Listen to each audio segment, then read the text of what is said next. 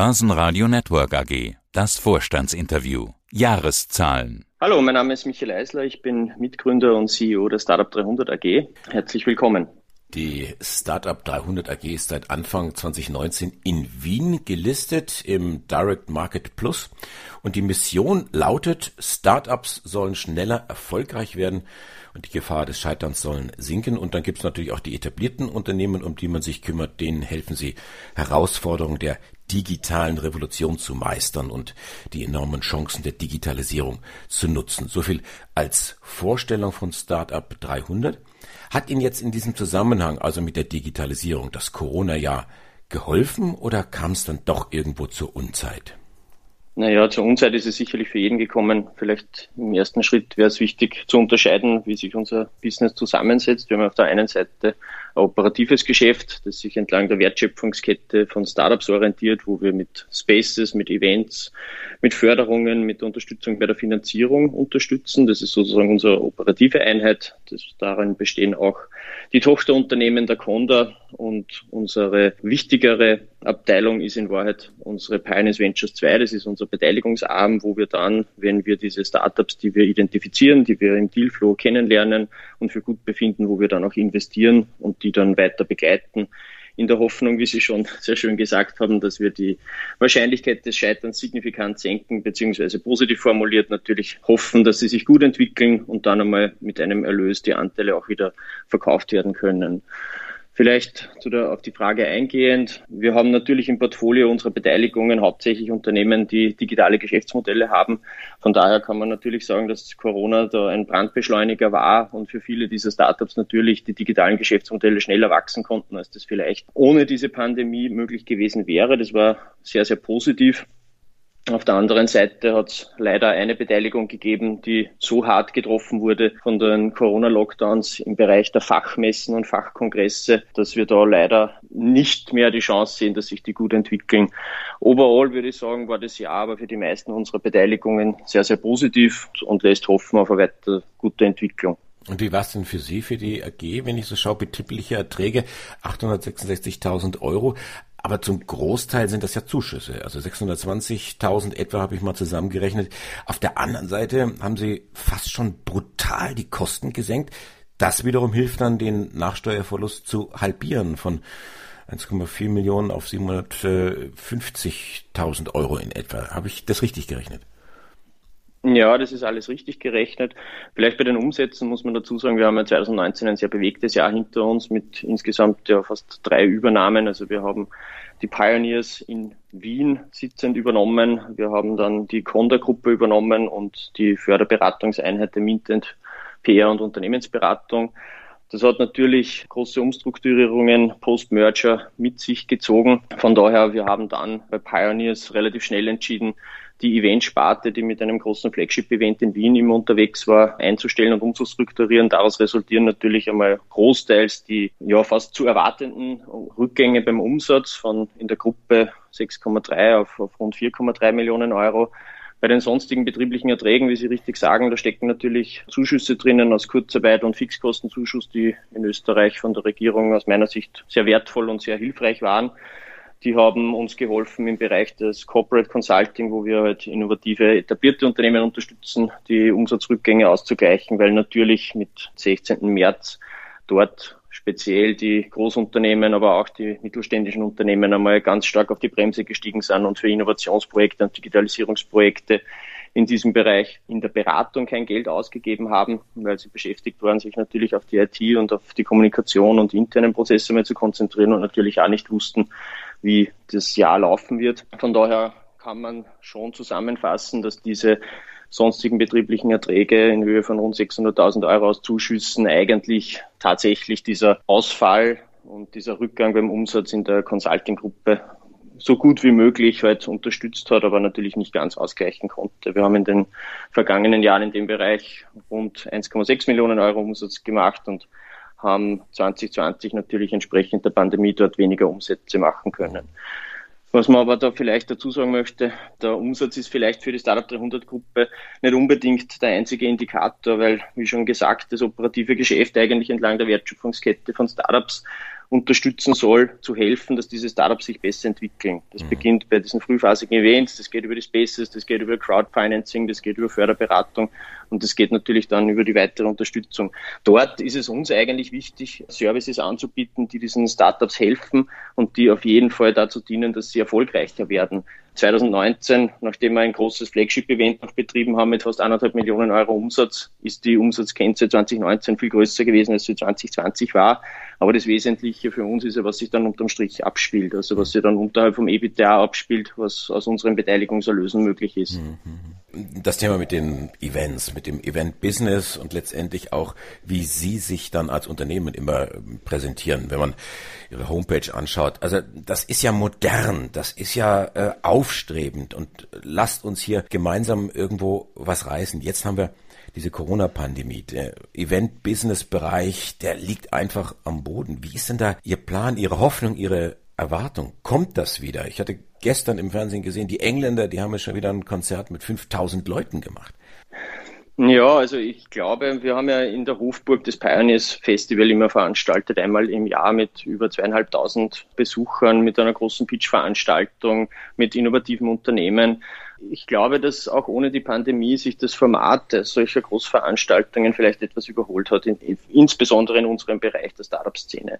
Man ist aus einer Zeit gekommen, 2012 bis 2018, wo die öffentliche Hand, viele Unternehmen einfach in den Bereich von Startups einmal reintappen wollten. Das war dann sehr stark motiviert, auch immerlich von, von Marketingbudgets, aber noch nicht von dieser Nachhaltigkeit bei der Digitalisierung und Innovation für diese Unternehmen. Das heißt, das große Eventformat mit großen Bannern und großen Logos und großen Sponsoren und großen Keynotes hat sich aus unserer Sicht einfach überholt und hilft im Wesentlichen nicht unbedingt den Startups, die auf solchen Veranstaltungen ja hauptsächlich Investoren suchen. Und für diese Formate gibt es aus meiner Sicht gute Substitutionen. Wir machen sehr, sehr viel im Bereich von Masterclasses, wir machen sehr viel im Bereich von Online-Workshops, das eigentlich viel zielgerichteter ist für die Startups, die wir suchen, die wir finden möchten, damit wir investieren können und damit wir ihnen gleichzeitig auch den, den Content bieten, den sie wirklich brauchen. Mhm. Ja. Wenn ich mich erinnere, das erste Interview oder die ersten Interviews, die Sie uns gegeben hatten, das war 2019, kurz nach dem Listing gewesen, da hörte ich sehr intensiv raus, so dieses hohe Lied der Wachstumsstory. Ist das jetzt schwieriger geworden, dieses hohe Lied anzustimmen oder geht es ein bisschen in eine andere Richtung, dass es eben nicht mehr Wachstum, Wachstum, Wachstum ist, sondern dass, ja, ich weiß nicht, wir profilieren uns über, über das Thema Qualität vielleicht?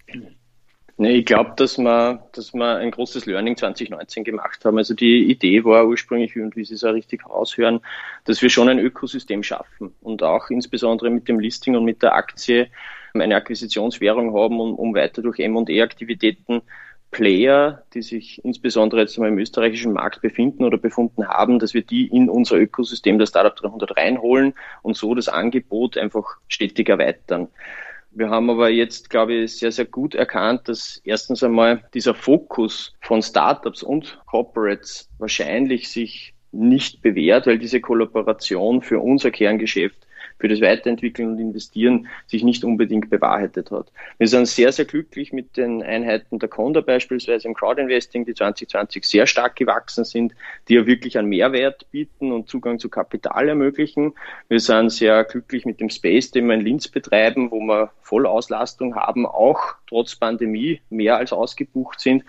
Und das sind eigentlich die wesentlichen Elemente, die wir jetzt brauchen, um unsere Investitionstätigkeit zu fördern. Gepaart mit diesen zielgerichteten Events und Masterclasses. Das, was wir 2019 vorhatten und das, wo wir vielleicht auch den Shift jetzt 2020 gemacht haben, 2019 haben wir versucht, natürlich eine Unternehmensgruppe aufzubauen, an der weder ein Corporate noch ein Startup noch ein Investor in Österreich vorbeikommt.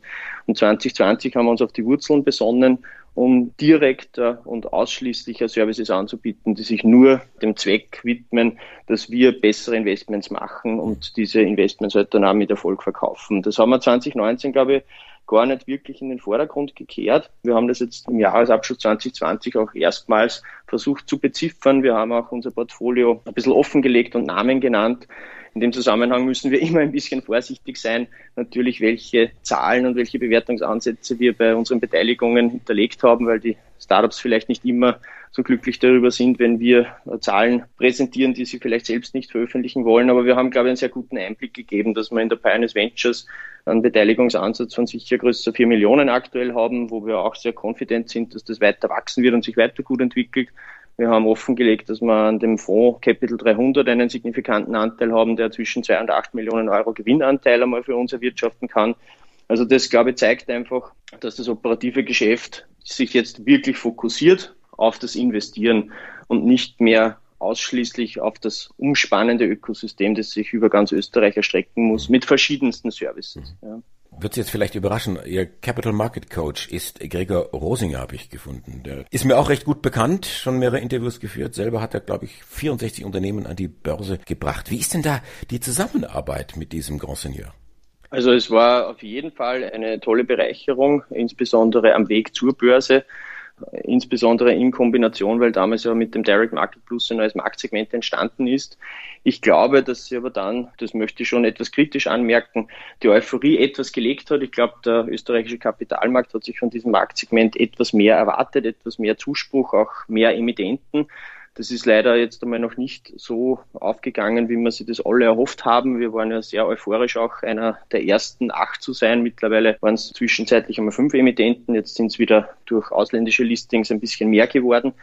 Aber ich glaube, man muss schon ähm, ganz nüchtern auch erkennen, dass man in diesem Marktsegment die Liquidität wahrscheinlich nicht unbedingt steigern kann und wir uns natürlich als, als Startup 300 wahrscheinlich auch überlegen müssen, ob man nicht in den nächsten Jahren einmal vielleicht das Marktsegment wechselt, das natürlich Auswirkungen hat, insbesondere einen Abschluss nach IFRS erstellen zu müssen. Aber ansonsten glauben wir für das fit zu sein.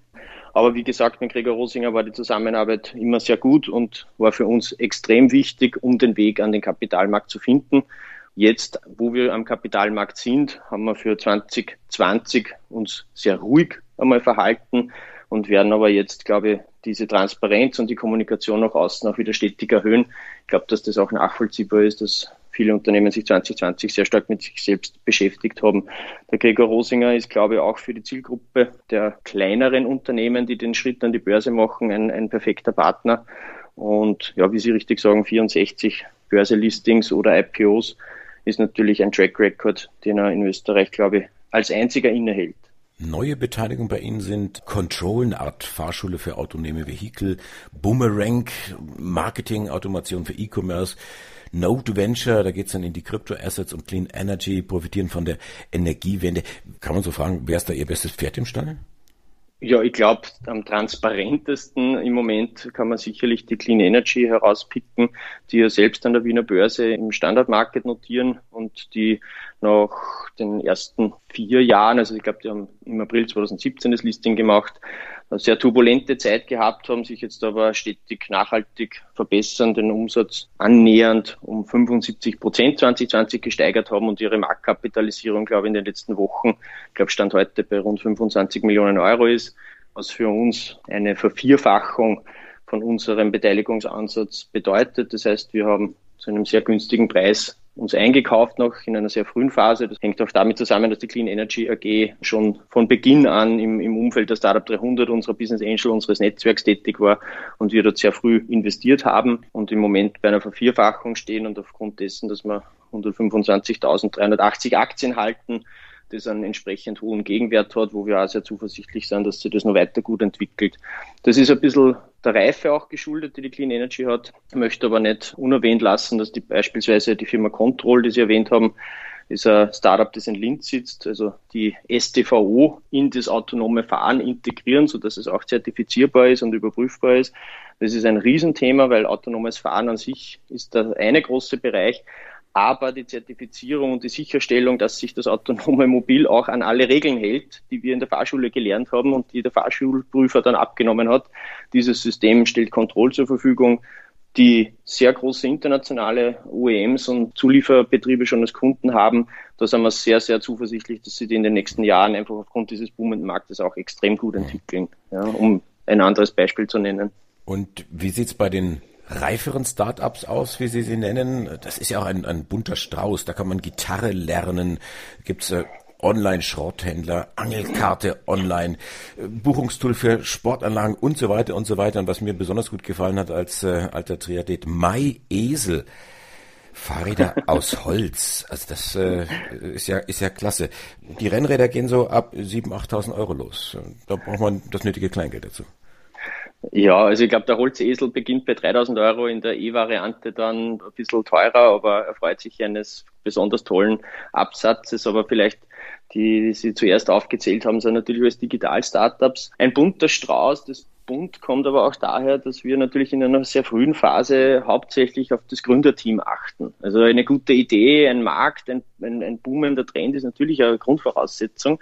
Aber gerade in der frühen Phase entscheidet sich ein Investment bei uns sehr stark über ein ausgewogenes und gutes Gründerteam. Idealerweise ist es kein Einzelgründer, idealerweise sind es zwei bis vier Gründer, die sich gut ergänzen, die Erfahrung haben, die in den unterschiedlichen Disziplinen Erfahrung haben oder einfach ihr Commitment haben. Und da entscheidet sich für uns dann, ob wir investieren oder nicht. Along the way gibt es für viele Startups Veränderungen beim Businessmodell, das erste Produkt, das den Product Market Fit erreichen muss. Und dann entscheidet sich eigentlich nach zwei, drei Jahren, in welche Richtung sie sich wirklich entwickeln.